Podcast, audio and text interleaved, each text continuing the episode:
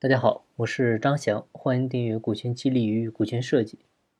昨天遇到了一位网友咨询的这么一个问题，就是员工众筹跟员工股权激励啊是不是一样的？区别就是股权激励买的价格低，而且呢有业绩约束，员工众筹不需要约束吗？其实员工众筹跟员工做股权激励呢，这两个的本质都是希望通过员工入股的形式。来达到某种激励的目的，但是呢，它俩的操作形式和适用场景呢，通常是不一样的。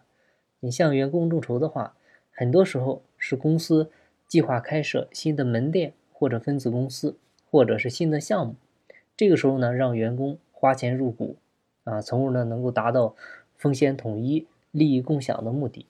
而股权激励呢，一般是针对于企业的核心层，啊，比如中高层管理团队。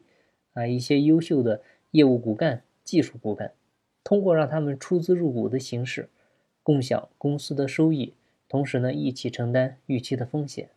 所以呢，这两种形式呢，并不可以混淆。啊，那是不是说，员工众筹啊，比内部做股权激励啊，这个时候这个股价就让员工买的这个价格就要高一些呢？那这个问题呢，其实本身就不成立。啊，我们虽然之前讲股权激励对内买要便宜一些，但是众筹一般是新项目，它主要是基于你项目的启动资金来设定，啊，初期的投入啊，根据这个去做估值，然后呢让大家入股啊，把项目呢给启动起来。所以呢，你应该明白了，它不是便宜卖，哎，而且呢，它跟投资人入股啊，它也不是一回事儿啊。另外呢。这位朋友还提到一个问题，就是员工众筹就不需要业绩考核来了？这个肯定不是的啊！这个其实有点本末倒置了，并不是说你出钱了你就不用干活了啊，而是呢，你通过达到了什么条件，才有了参与员工众筹的资格，才能够达到成为股东的条件啊，这个是前提。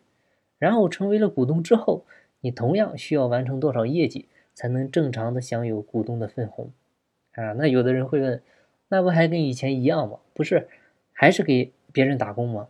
那还是得受那些条条框框的约束啊，啊，我得到什么时候才能当真正的老板呢？其实呢，话也不能这么说啊，当老板其实是很心酸的。你以为当老板都风风火火，不是那样。他主要疑惑应该就是，为啥还有考核？